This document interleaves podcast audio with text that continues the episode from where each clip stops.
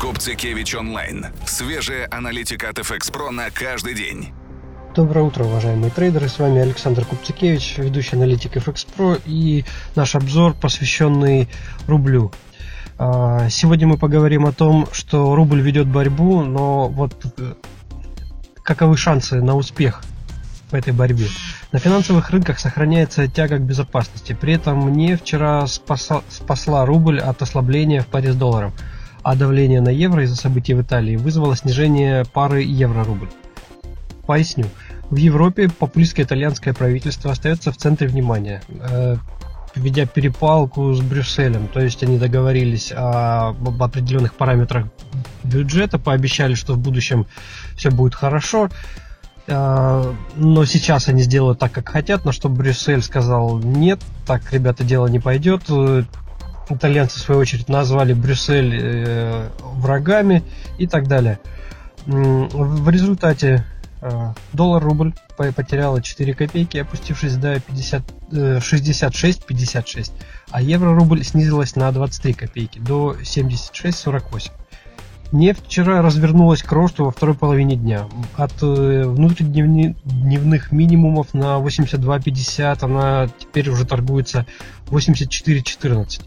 Текущая динамика, тем не менее, это скорее рефлекторный всплеск на фоне роста геополитической напряженности. Как мы всегда знаем, на Ближнем Востоке всегда э, напряженность, единственное, что с разной интенсивностью. И вот э, некая фаза спада сменилась новым обострением.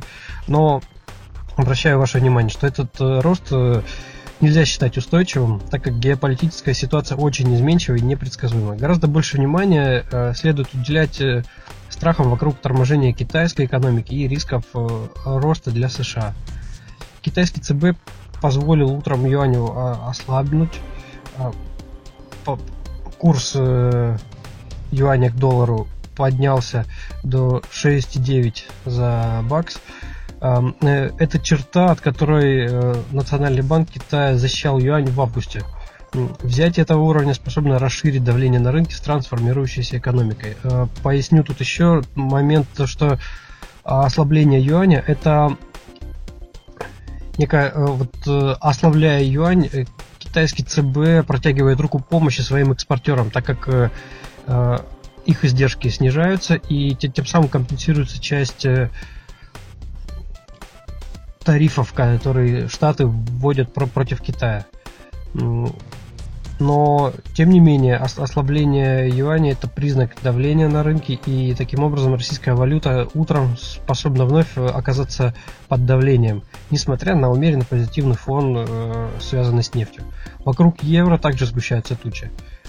Об этом мы говорили пораньше. И в результате единая валюта вернулась к августовским минимумам против доллара и способна пережить ослабление к рублю в начале торгов. Августовские минимумы это она падала вчера под отметку 1.1460, сегодня с утра вернулась к 1.15.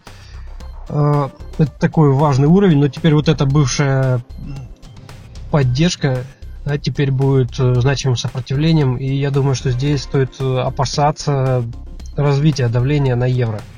Впрочем, для рубля ослабление евро может оказаться первой победой. Рост напряженности на рынках вызывает и рост доходности итальянских бумаг, а также и тем самым все это, вся эта история раскручивается, распространяется и на российский рынок.